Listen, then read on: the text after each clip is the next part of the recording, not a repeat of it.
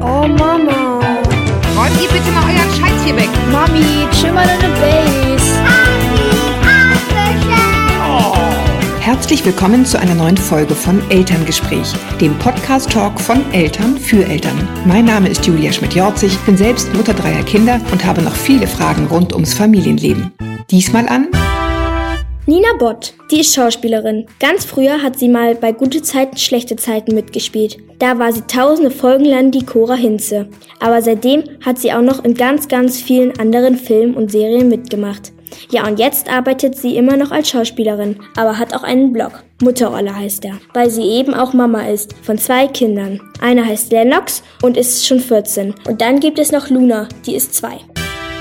Ich spreche heute mit Nina übers Telefon. Habt also bitte ein bisschen Nachsicht, wenn es rumpelt und pumpelt. Die Technik ist ja auch nur ein Mensch. Hallo Nina, toll, dass du da bist. Ja, vielen Dank. Ähm, ich erzähle vielleicht mal ganz kurz, was wir hier eigentlich machen bei Elterngespräch. Der Name sagt es ja schon so ein bisschen. Wir sprechen einfach über alles, was Eltern bewegt und interessieren könnte. Über Liebe, Leid, Glück und Unglück im Familienleben.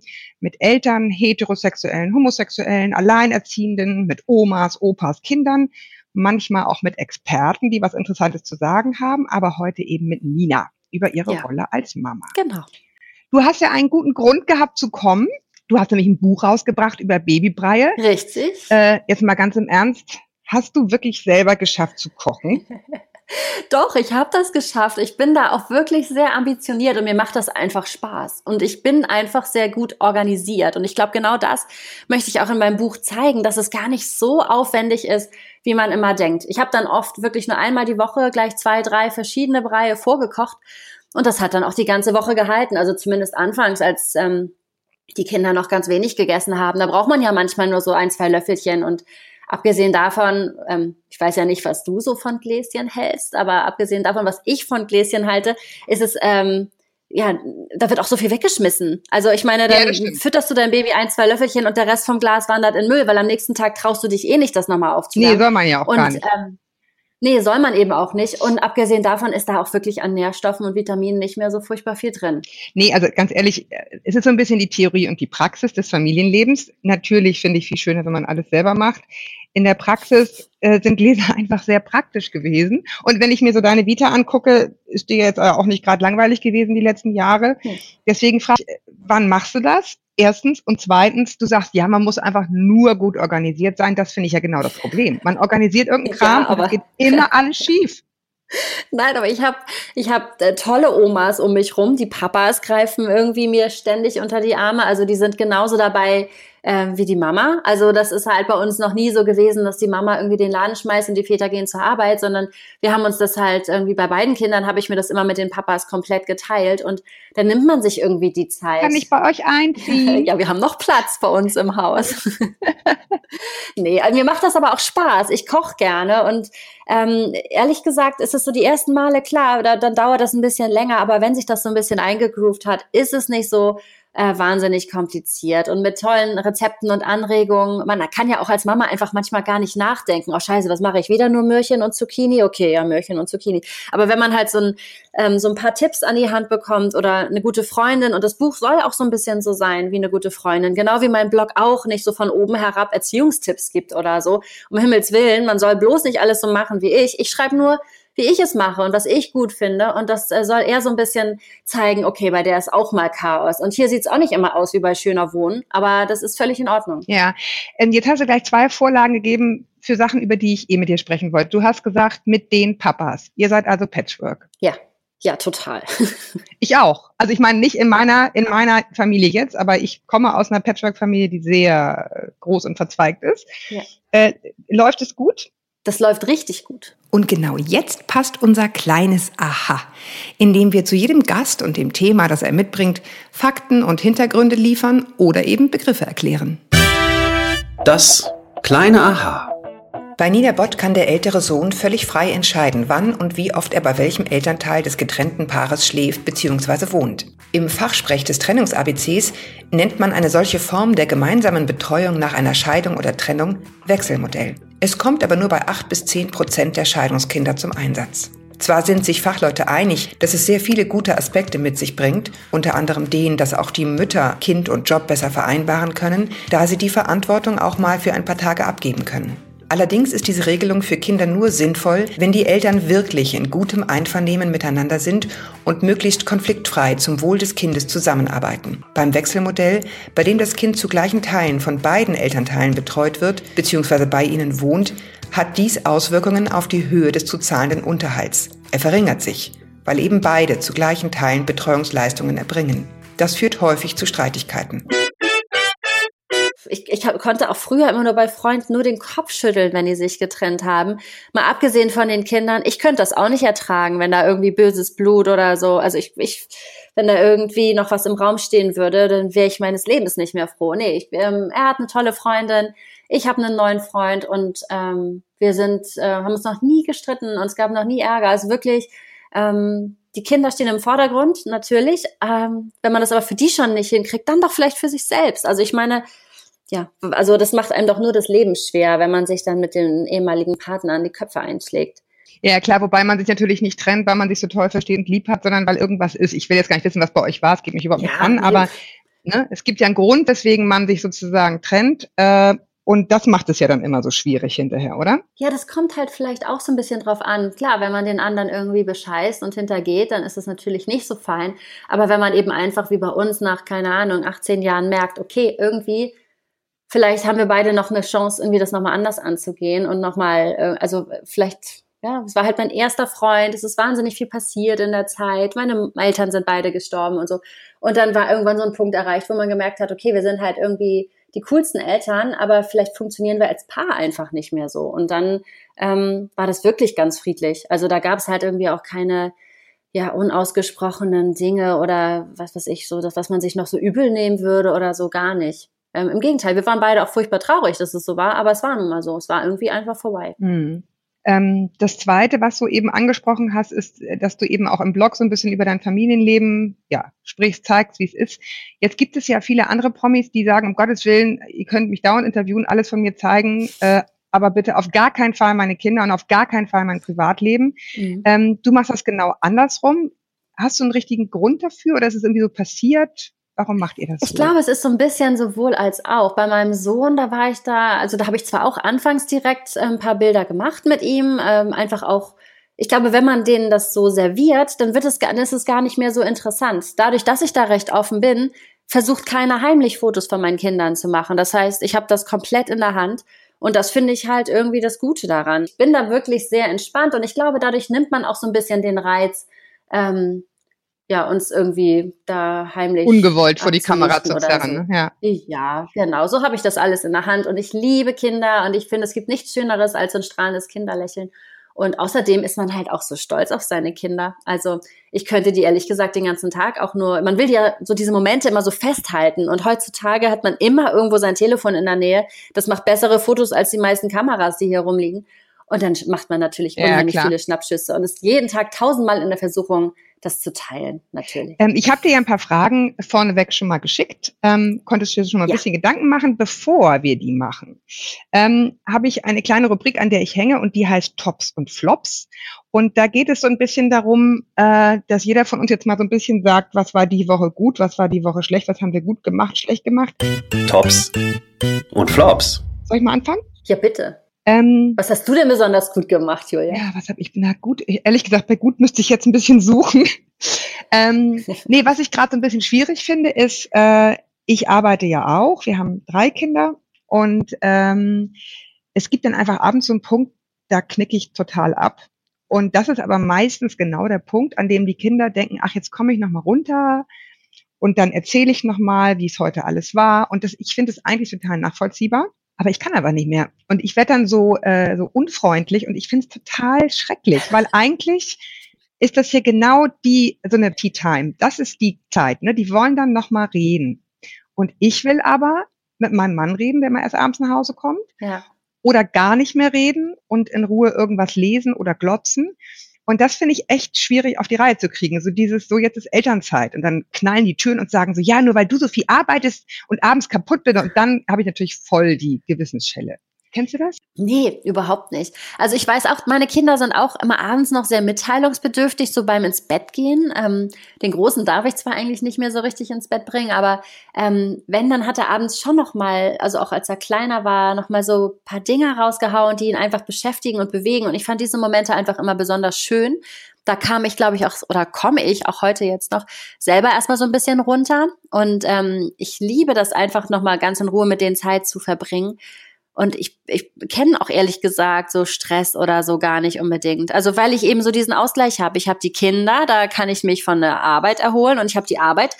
Ähm, da bin ich dann einfach auch äh, total fokussiert und kann mal so ein bisschen die, ähm, ja, Sorgen ist jetzt übertrieben gesagt, aber alles, was einen zu Hause so beschäftigt, mal so ein bisschen vergessen, mal kurz für einen Moment. Also das hält sich da bei mir ganz gut die Waage. Ich bin ein sehr ausgeglichener Mensch, aber klar, also ähm, bei uns ist es jetzt zurzeit eher so, dass, ähm, also was, was jetzt bei uns zum Beispiel diese Woche ein bisschen schwierig war, ich hatte das Gefühl, ich bin meinem Sohn manchmal so ein bisschen peinlich.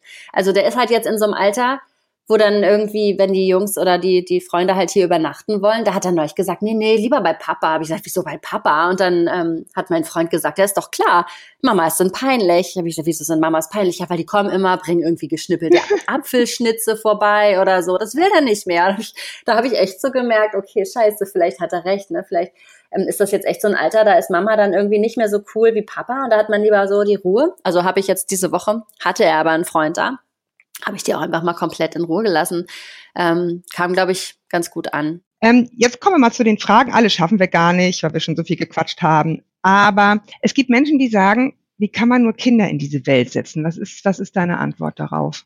Ja, wenn man die Nachrichten einschaltet, denke ich das auch manchmal. Aber im nächsten Moment denke ich, was wäre diese Welt ohne Kinder? Und ähm, da bin ich vielleicht auch egoistisch. Meine Welt ohne Kinder, die wäre so fürchterlich. Ich kann mir das überhaupt nicht vorstellen.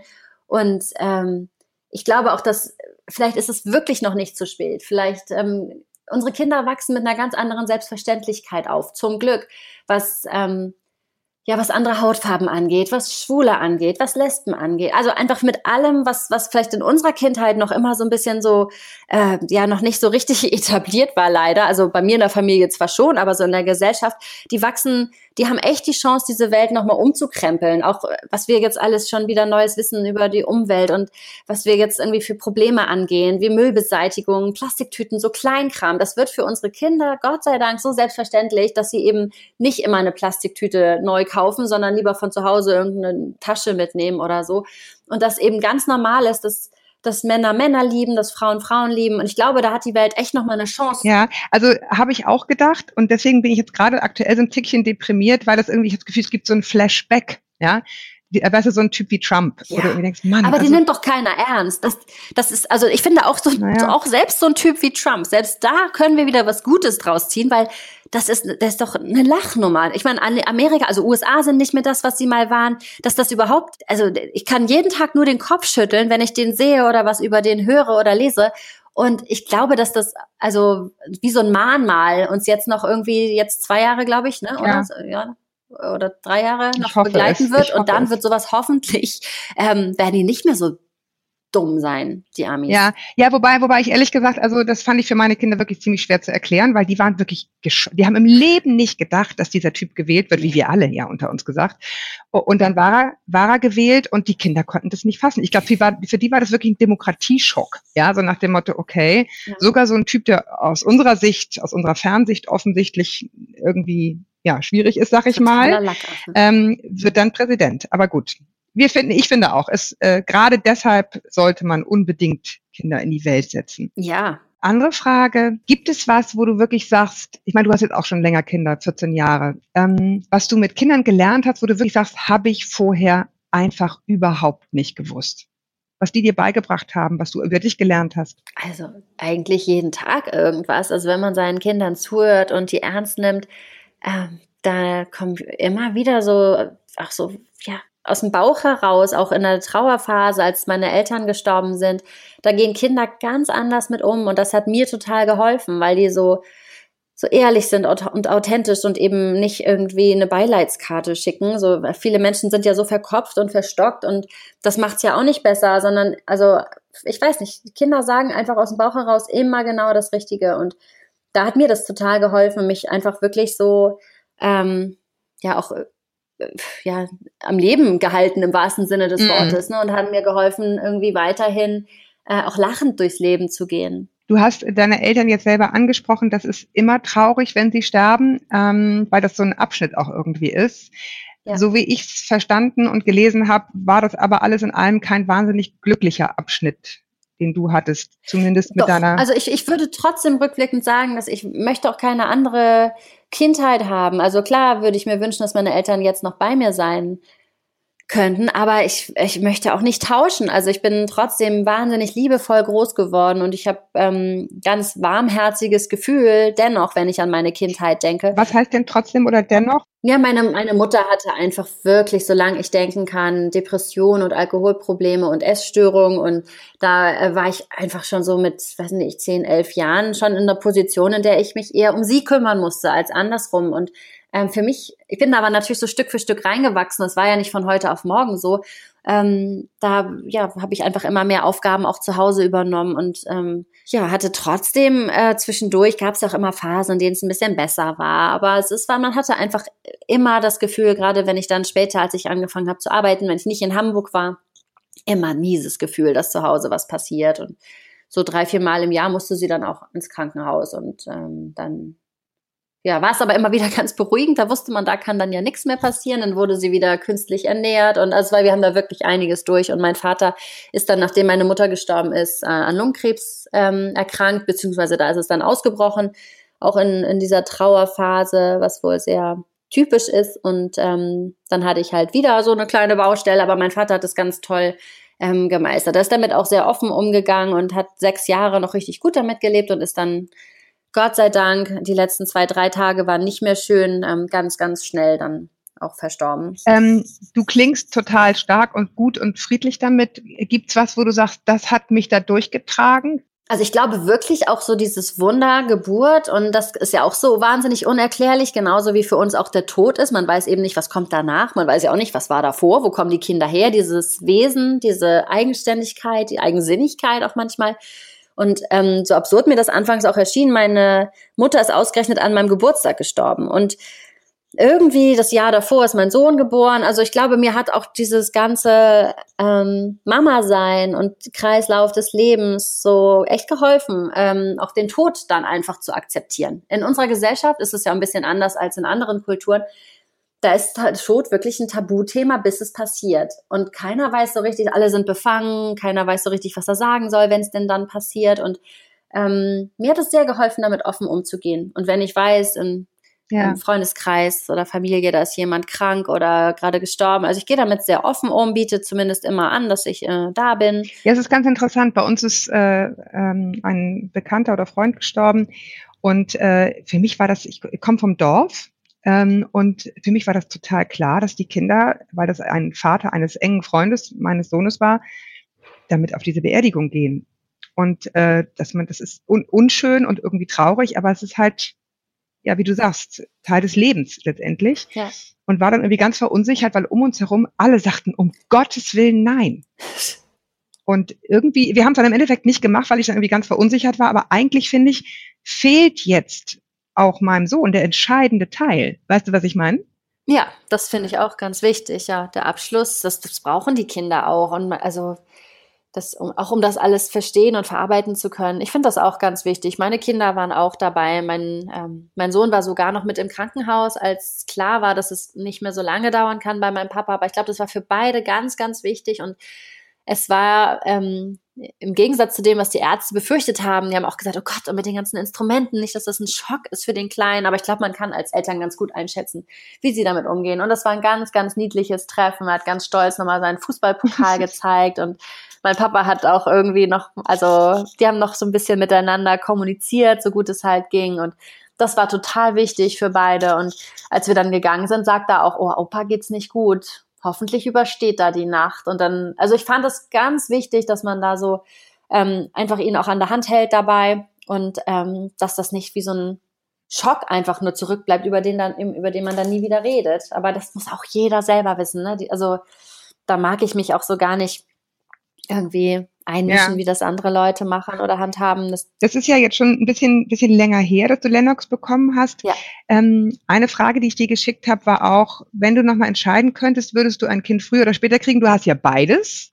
Ja. Kannst, kannst du sagen, ja, was hat sich für dich besser angefühlt? Gibt es das überhaupt? Kann man das so sagen? Nee, also ich muss sagen, ich war jetzt auch ähm, bei Luna entspannt und äh, in der Schwangerschaft, obwohl ich natürlich jetzt schon viel mehr mitbekommen habe. Ne? Mit 25 war man vielleicht ein bisschen naiver ähm, äh, und ist ein bisschen anders an diese Sache herangegangen, hat sich überhaupt keine Sorgen gemacht. Mittlerweile war es natürlich schon so, dass im Freundeskreis auch irgendwie in Schwangerschaften immer mal was passiert ist oder bei der Geburt oder so. Man ähm, sich vielleicht einfach mehr Sorgen macht, je älter man wird, ne? weil man einfach schon mehr Lebenserfahrung hat und nicht mehr ganz so blauäugig da herangeht. Aber ich konnte beide Schwangerschaften total genießen und ähm, ich muss sagen, mit 25 ist man, steckt man vielleicht so eine schlaflose Nacht natürlich ein bisschen besser weg als mit fast 40. Ja.